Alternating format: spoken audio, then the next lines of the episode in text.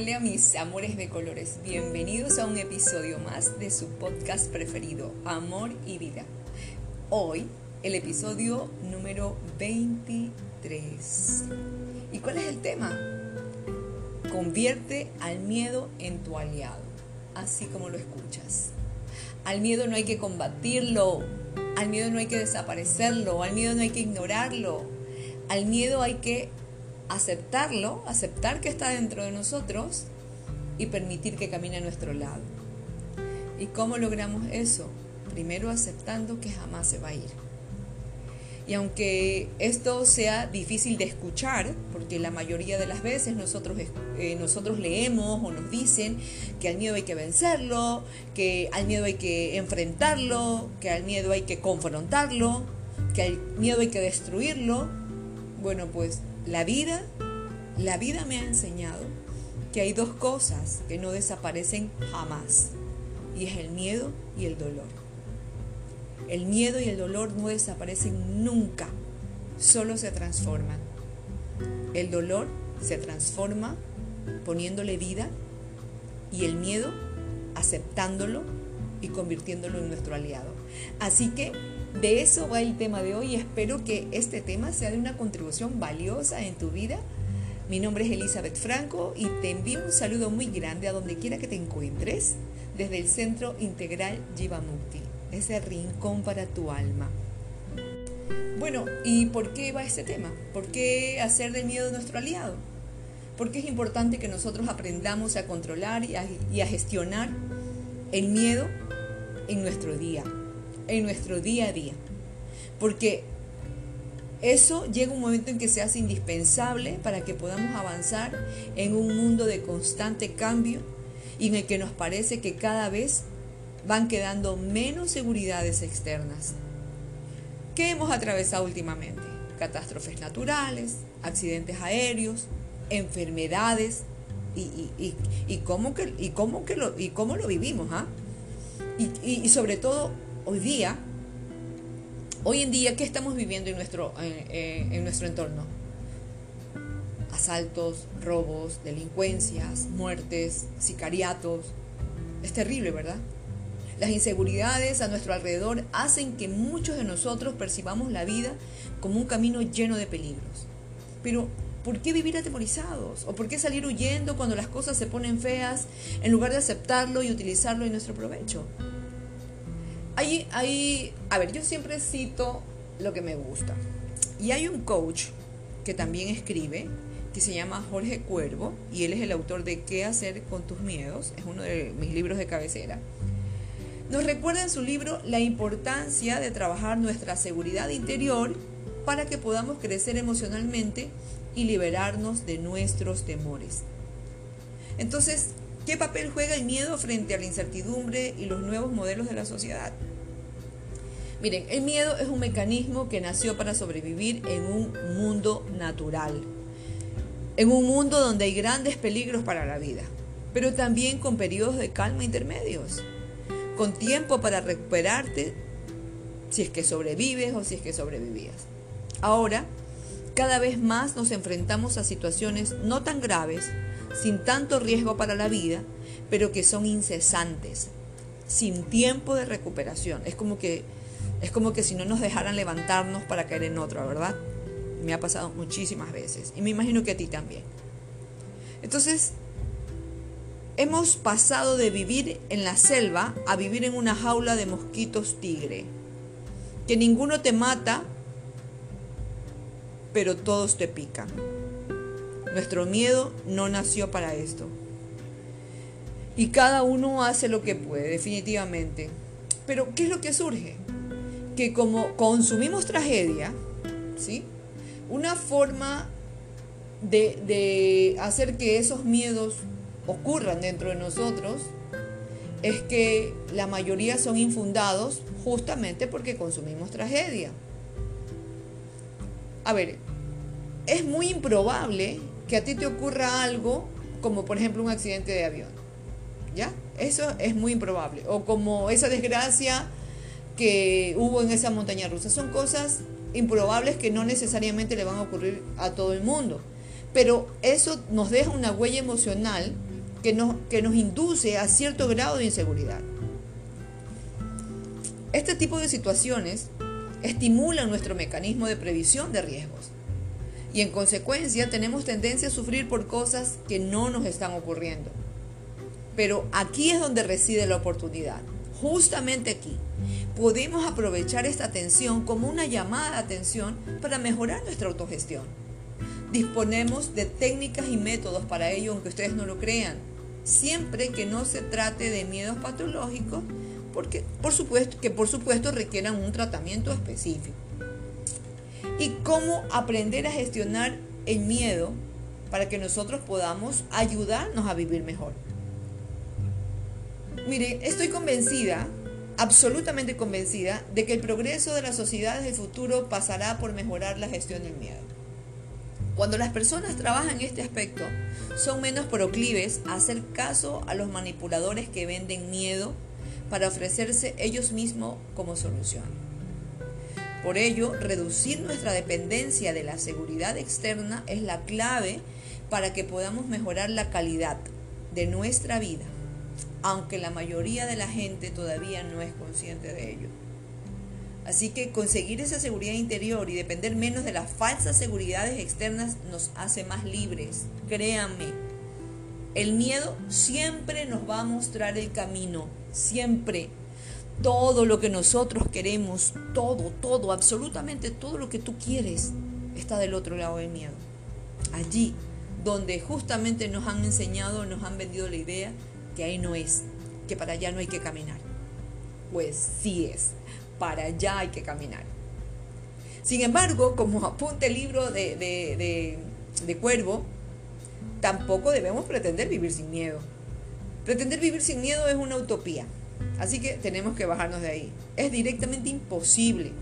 Si tú eres una persona normal, ¿ya? Normal, o sea, como cualquiera, porque el miedo forma parte de tu equipamiento de fábrica. El camino correcto es exactamente lo opuesto, aceptar que está ahí, de que forma parte de ti y luego aprender de él para saber cómo utilizarlo en tu provecho, a tu favor, como una contribución. A este proceso es al que se denominó en el libro a convertir el miedo en tu aliado. Y por eso el tema de hoy. Por eso cogí este título. Convertir el miedo en tu aliado. Porque se puede aprender a hacerlo. Cualquier persona puede mejorar su autogestión a partir de esta aceptación y crecer como ser humano y como profesional. Siempre que no se trate de miedos patológicos. Insisto, que no se trate de miedos patológicos. Y mientras me escuchas, te estarás preguntando, bueno, ¿y qué herramientas entonces tenemos a nuestro alcance para encarar el miedo, para afrontarlo y hacer que trabaje en nuestro favor y no en contra? Bueno, pues les tengo una gran noticia. Tenemos todo lo necesario. Un cuerpo con un cerebro, con una mente y sobre todo, todos, todos en el fondo tenemos el deseo de mejorar. Y este último punto es la clave. Con este conjunto de recursos, a través de ciertas técnicas que no son complicadas, podemos trabajar la conexión cuerpo-mente, practicar visualizaciones. Hay ejercicios de respiración fabulosos que te van a ayudar a autogestionar el miedo, para obtener información y que tú puedas dialogar con tu, con tu mente emocional o con nuestra mente emocional. O sea, hay muchas herramientas y que están a tan solo un clic de nosotros. Yo estoy convencida de que en un futuro esto formará parte de, la educación de nuestros hijos. Y ojalá que así sea. Y, es más, algunos de estos ejercicios yo los, he compartido en algunos em, videos que los puedes encontrar en YouTube o también en la cuenta de TikTok. Hay que hacer hay que ser conscientes de que nosotros vamos a una gran velocidad hacia un nuevo mundo, un nuevo mundo más complejo en el que nuestros mecanismos biológicos no van a dar la respuesta suficiente por sí solos y vamos a tener la necesidad de mejorar la aplicación que hacemos de ellos.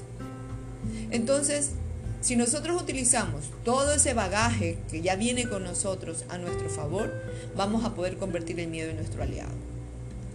Paso número uno no ignorarlo.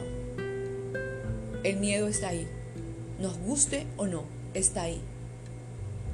Y la buena o la mala noticia que, que quieras que vas a escuchar el día de hoy es que siempre va a estar ahí. No va a desaparecer. Entonces, no lo ignores. Prohibido ignorar el miedo, hacer como que no está, hacer como no existe. El miedo se va a encargar de hacerse presente y te va a restregar en la cara diciéndote aquí estoy.